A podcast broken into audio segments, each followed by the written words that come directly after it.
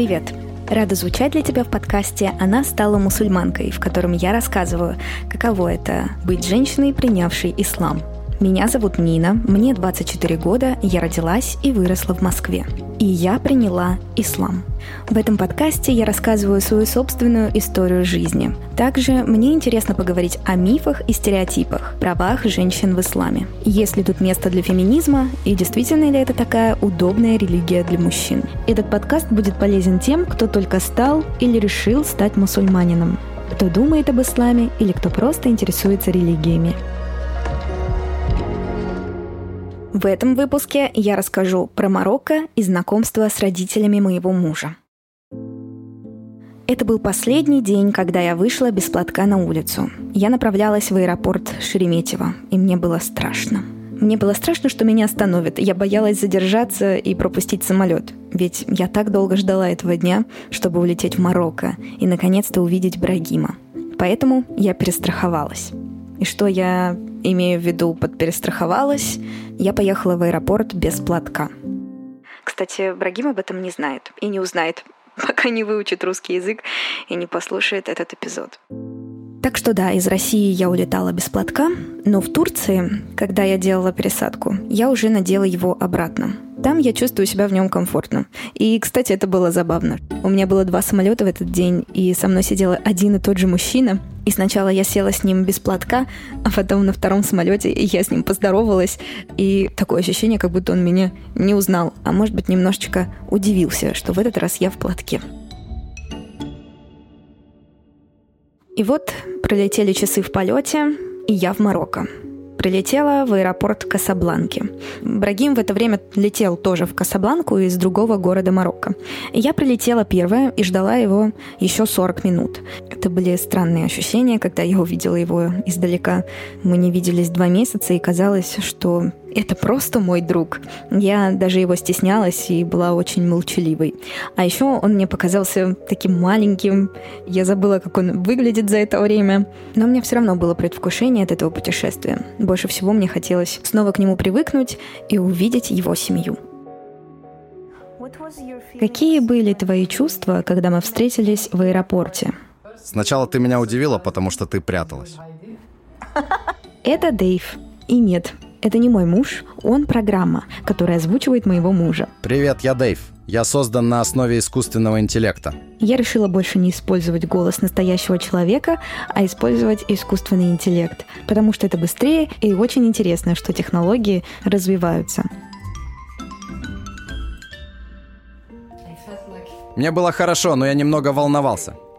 Было хорошо, потому что я снова увижу тебя – а волновался, потому что мы в стране, где свобода — это что-то невозможное. Мы не можем ходить гулять так, как нам удобно. Как, например, в Турции. Мы не можем жить вместе. И я не знал, как ты примешь все эти вещи. Вот что для меня было тяжело. Я думал, ты отреагируешь типа «Ах, правда?» с тревогой. Да, но этого не произошло со мной. Нет, потому что я тебе все рассказал до и подготовил тебя. Я арендовал квартиру для тебя до момента, пока мы не получим все бумаги. Марокко и Турция отличаются очень сильно, хоть это и две, так скажем, мусульманские страны. В Турции уже привыкли видеть новообращенных мусульманок, потому что очень много девушек из России выходят замуж за турков и меняют религию.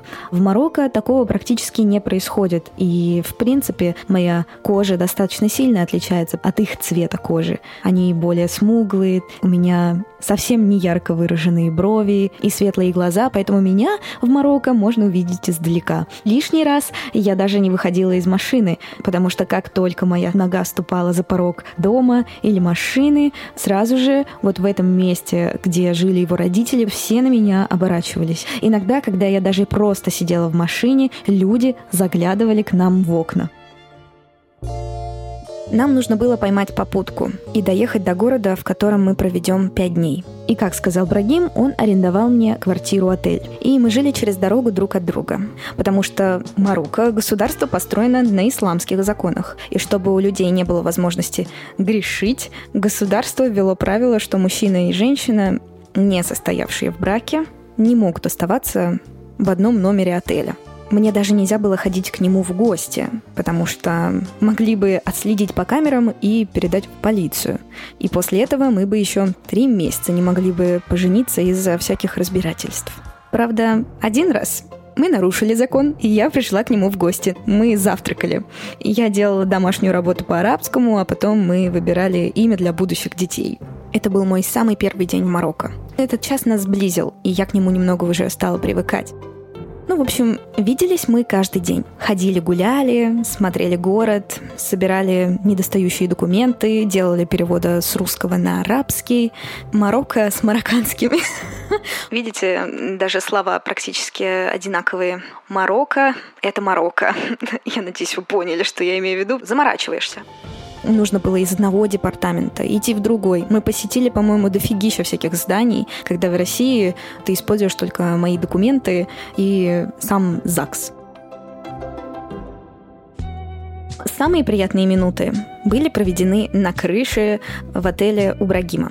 Брагим готовил нам обед и, как в ресторане, приносил две тарелки на руфтоп.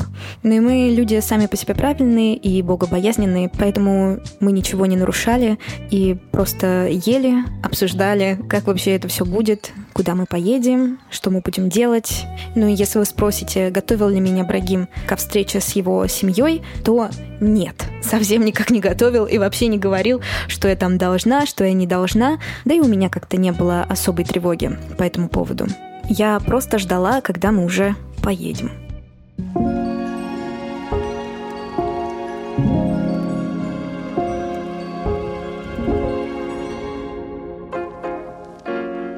вот эти пять дней в капиталистическом городе Марокко закончились, и мы отправились в Агадир – там, где живут его родители.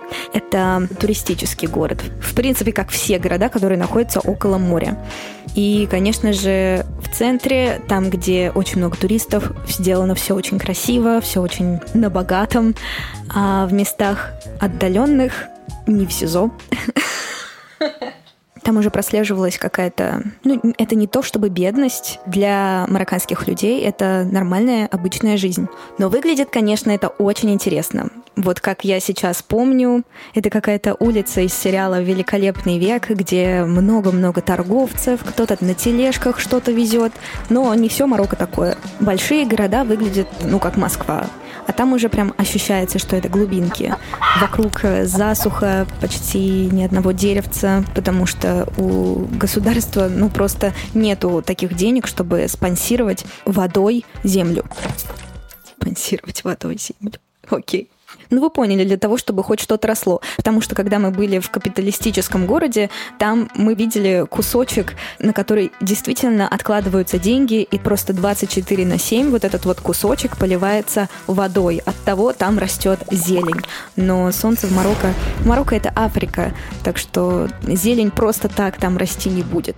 Но некоторые люди стараются делать красиво около своих домов, например, в горшочках выращивают цветы или деревца, но этого очень мало.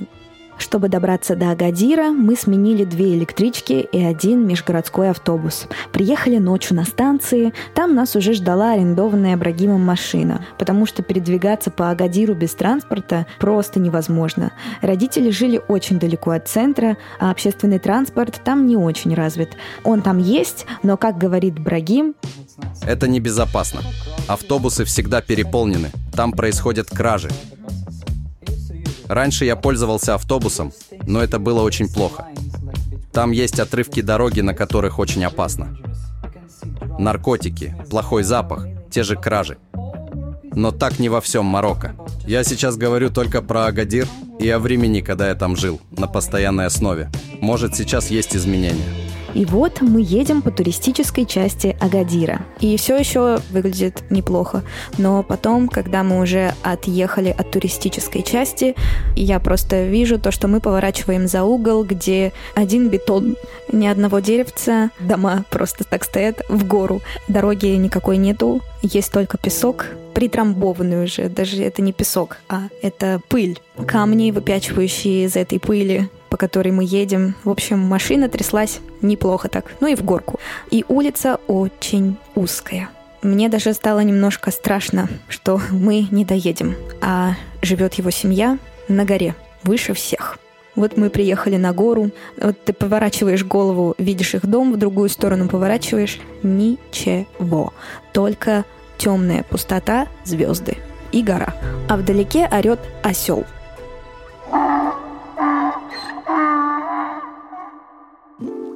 Пока я не очутилась в семье Брагима, я вообще не знала о каких-то правилах, как бы мы это сказали, этикета, типа какой рукой надо есть, с какой ноги за порог заходить, что надо говорить и вообще всему тому подобного, потому что этому меня Брагим не учил когда мы пришли уже в дом, я переступаю порог левой ногой, и тут мне Ибрагим говорит, не-не-не, подожди, выходи и зайди с правой и скажи бисмиля, что означает «во имя Аллаха». Ну, чтобы никаких бед не случилось, Встретила нас мама с улыбкой на лице огромной, стала меня обнимать, в щеки целовать. Я себя чувствовала очень смущенно.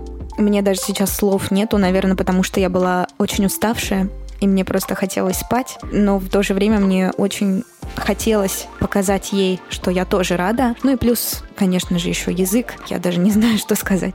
Салям алейкум. Салям алейкум. Мой сын женился на иностранке. Я считаю это нормальным. Мне не важно, иностранка или какая-либо другая мусульманка. Люди все одинаковые. Первый раз, когда я увидела Нину, я была очень счастлива. Счастлива, счастлива, счастлива. Очень. Я желаю, чтобы они остались жить со мной всегда. Когда они сказали, что собираются уезжать, я очень расстроилась. Я хочу, чтобы они навсегда остались со мной. Я люблю Нину как свою дочь.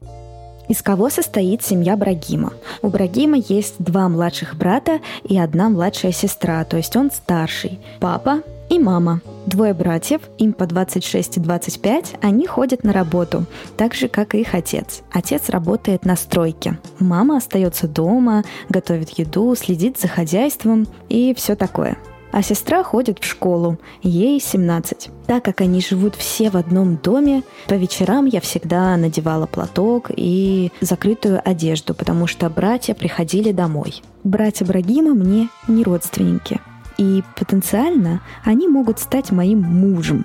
Так что они для меня — это такие же мужчины, которые бы просто бы ходили на улице, перед которыми я должна быть покрыта. Но, как я вычитала из интернета, я могу не закрывать свою голову перед отцом Брагима, но все так же оставаться в скромной одежде. Многие могут подумать, то, что это некомфортно дома постоянно ходить в платке, но я привыкла. Это же всего лишь платок, не кандалы,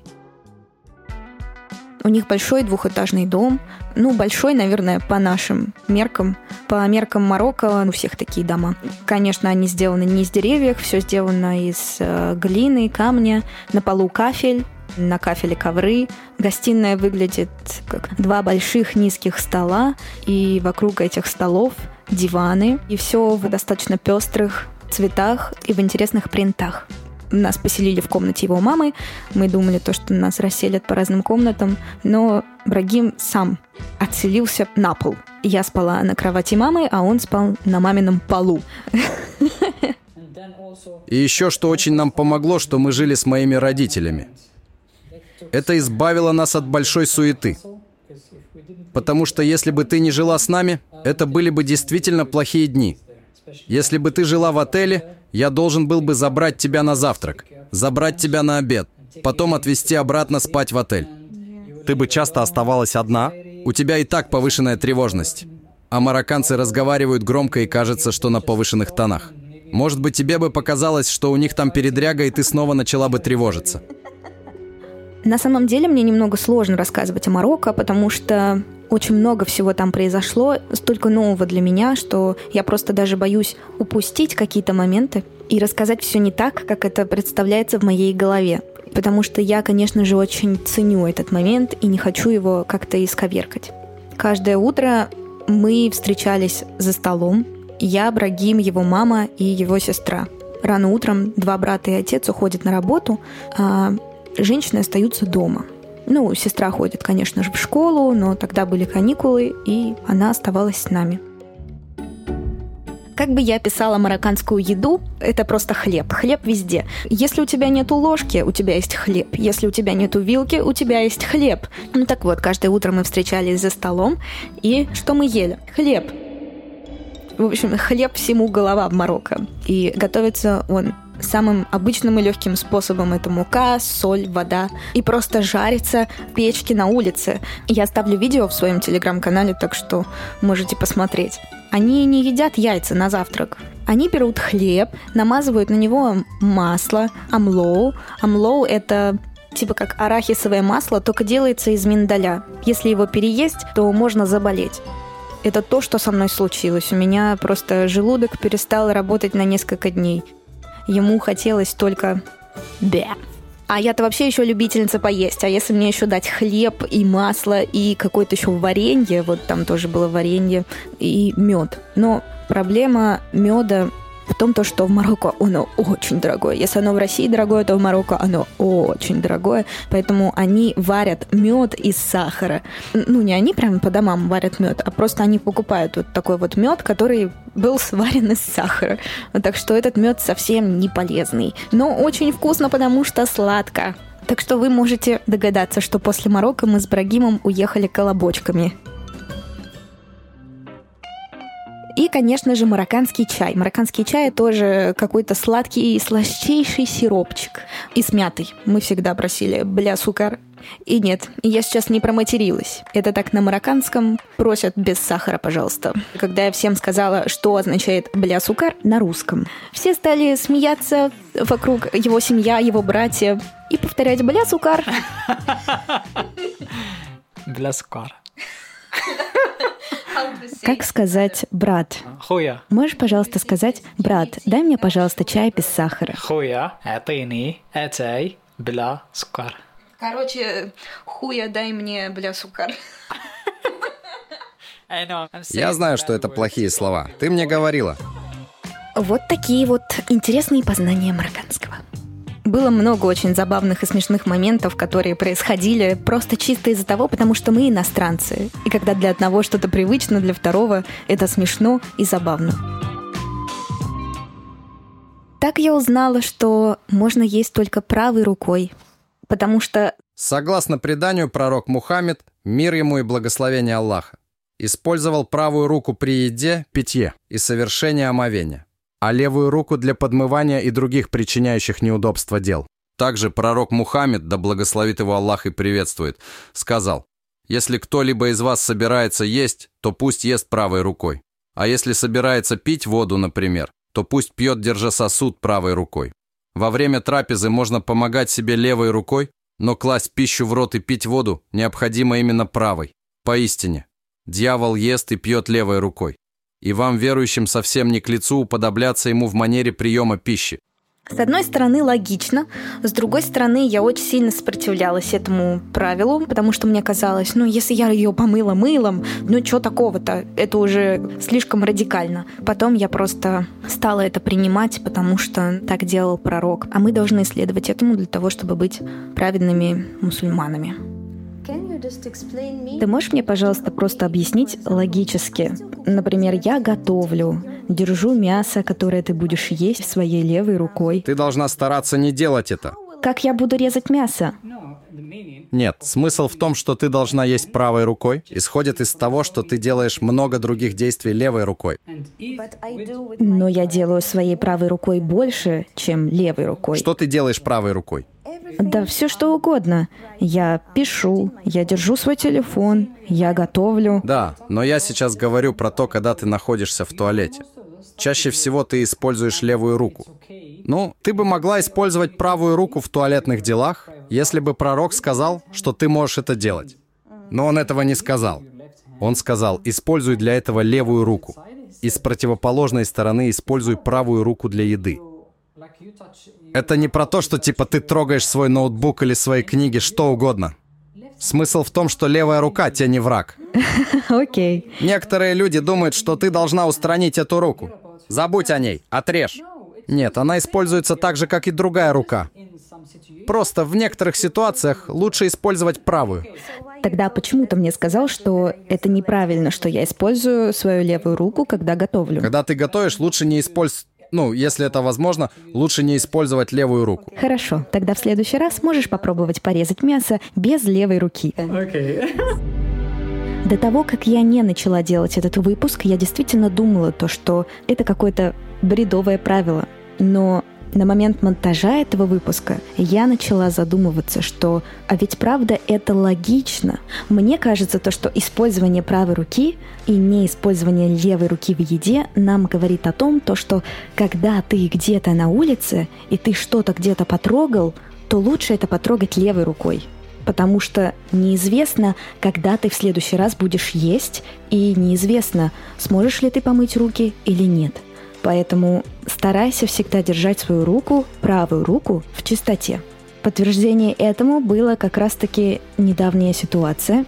Мы выходили из дома, и я ела хлеб.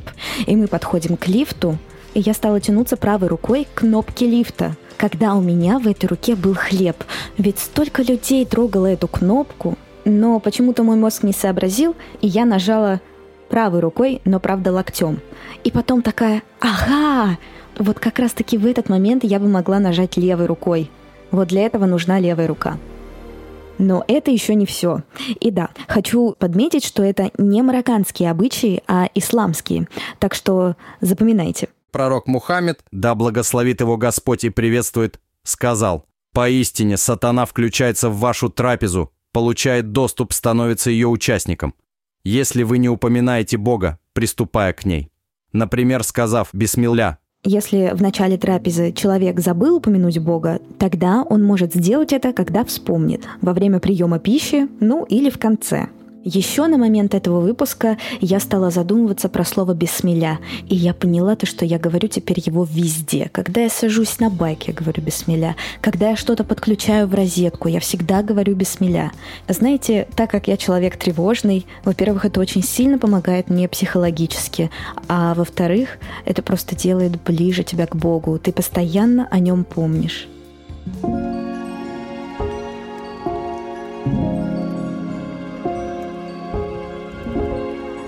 Что еще интересного из еды, то что все едят из одной тарелки. Если мы уже говорим про обед, то это приносится огромная глиняная тарелка, в которой лежит гора кускуса, например, гора овощей сверху и потом мясо овцы. Мясо овцы, кстати, очень нежное. Мне кажется, я никогда, наверное, не ела овцу. В первый раз я ее попробовала в Марокко, как это готовит его мама.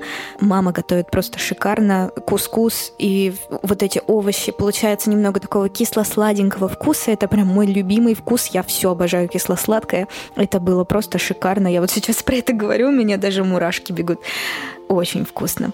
Кускус э, с овощами это было мое самое любимое блюдо, и я всегда просила, чтобы приготовили его на обед. И все берут хлеб в правую руку. Хлеб выглядит как лепешка. Отрывают немножечко небольшой кусочек и захватывают как ложечкой кускус или что-то другое. Если это мясо, то берут э, также этим хлебушком мясо. Мне было вообще неудобно, потому что тарелка стоит достаточно далеко, ну, посередине стола, и нужно тянуться. Поэтому я всегда просила, чтобы мне дали тарелочку и вилочку. Тут мне уже никто не говорил, что я делаю неправильно, и я не могу есть вилкой, потому что это не религиозные обычаи, это уже обычаи самих марокканцев. Некоторые люди скажут, что лучше есть вообще руками, без вилки и так далее. Твои руки должны чувствовать еду. Если углубиться, но правда я не знаю, это исследовано или нет, я слышал, что твой мозг понимает, что ты действительно ешь, когда ты соединяешь две вещи — руки и зрение. Первое — ты лучше насыщаешься. Второе — усваиваешь больше пользы из еды. И это совсем не как у тех, кто смотрит в свой телефон во время еды. Ты знаешь, много людей такие. Да, дети. Да. Которые смотрят ТикТок и все такое. А потом они же говорят, я совсем не наелся, будто и не ел. Потому что твой мозг не видел еды, он смотрел на что-то другое. Хорошо, тогда завтра мы будем есть кашу нашими руками. Мы с Брагимом уже несколько месяцев едим без телефона, и это не только улучшило наше насыщение, но и добавило много интересных бесед. И после обеда обязательно следует десерт. Что у марокканцев на десерт это фрукты. Арбуз, бананы, яблоки. Но что у них отличается, так это апельсин. Они такие сладкие, как мед. У меня, правда, потом аллергия началась, потому что мы его перепили. Интересный факт, что когда мы ходили в гости, а в гости мы ходили очень много раз, потому что всем родственникам было интересно посмотреть, кто я такая, нам всегда на обед ставили мясо и без овощей. А как я уже сказала, мое любимое блюдо – кускус с овощами. Мясо-то вкусное, но просто мы столько много ели хлеба и вообще вот э, такой вот выпечки, что как-то мяса практически не хотелось. Хотелось больше почему-то овощей. А в Марокко, если у тебя в гостях на столе стоят овощи и кускус или еще какие-либо крупы, это обозначает то, что ну, неуважение к своему гостю. Надо обязательно ставить мясо и с жареной картошечкой, такой фри. Я как-то один раз Брагиму сказала, Брагим, пожалуйста, если мы поедем кому-то в гости, мы можем попросить, чтобы нам поставили на стол кускус и овощи, пожалуйста. Я не хочу есть больше мяса. У меня не переваривается. И это сработало. Они нас послушали и специально для меня приготовили, как им кажется, нищий ужин. Но для меня это был просто великолепнейший ужин.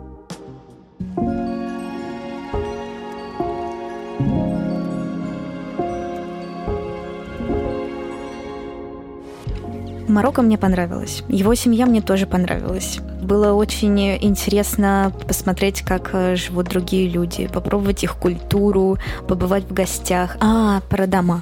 Я вот вам рассказала, как выглядит дом его семьи. Мы бывали в некоторых других домах. Это как бы тоже семья, но они там далекие родственники. Но, кстати, вот что интересно, они поддерживают связь с прям очень дальними родственниками. Это уже идет из ислама, то, что нужно поддерживать связь со своими родственниками. Дома выглядят... Я не хочу говорить ничего плохого, и я понимаю, что это культура, и люди так живут, и им там так хорошо. Но для меня они выглядят как большие туалеты. В некоторых даже нету крыши, у них вместо крыши лежит э, типа как пленка, и эта пленка служит э, им как э, большое окно. Вот мы были в доме, в квартире, это даже не дома, квартира. Люди на последнем этаже, у них вообще по кругу нету никаких окон, у них вот только вот эта вот пленка наверху, из которой идет свет в такую комнату, где встречаются гости, на полу лежат матрасы, они садятся за низкий кругленький стол, и с каждой стороны этой большой комнаты есть дверь, в спальные комнаты и окно, э, чтобы хоть какой-то солнечный свет попадал в комнаты, в которых спят. Ну, в общем, видео я тоже прикреплю в Телеграм, смотрите. Меня никогда не вызывало отвращение эти дома. Кстати, большинство домов не имеют э, туалетов сидячих, в основном дырка в полу. Марокканцы даже любят эту дырку в полу. Когда они приезжают уже в большие города, там уже туалеты, к которым мы привыкли, они говорят, ой, нам такие не нравятся, потому что это нездорово, неудобно, попукать.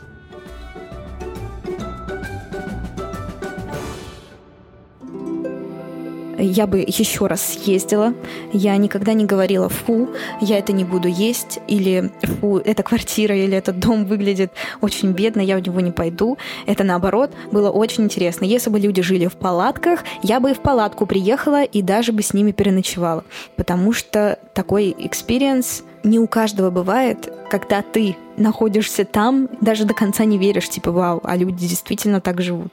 И что я еще напоследок скажу, то, что у меня был Инстаграм, на котором я постила все на английском языке, и там на меня было подписано очень много марокканцев. И случился один случай, после которого я этот англоговорящий Инстаграм больше не веду, потому что мне там наговорили плохих вещей подумав, что я наговорила много плохих вещей. Я-то просто такой человек, который много делится в Инстаграме, и я стала говорить свои ощущения от Марокко, причем я даже не подумала, что это будет обидно для марокканцев.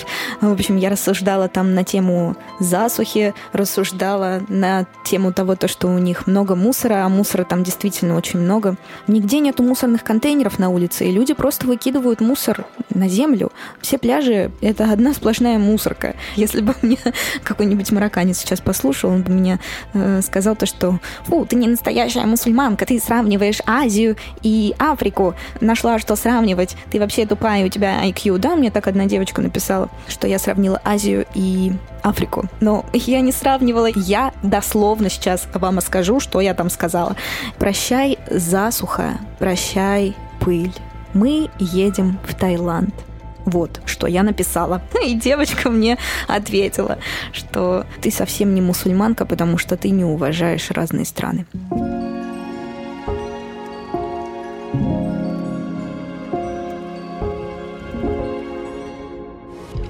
А вот на этом все. Спасибо большое, что послушали этот выпуск.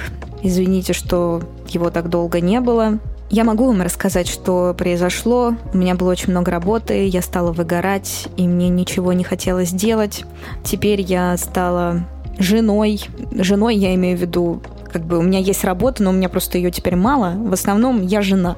Я убираюсь, я готовлю, и мне это безумно нравится. И теперь я чувствую, что у меня есть силы на поговорить в этом подкасте наконец-то. Мы будем с вами разговаривать. У меня есть еще много-много интересных тем, я уволилась со своей основной работы в либо-либо, но у нас все хорошо. Просто я устала делать подкасты. Не хочу больше делать подкасты, хочу делать свой подкаст.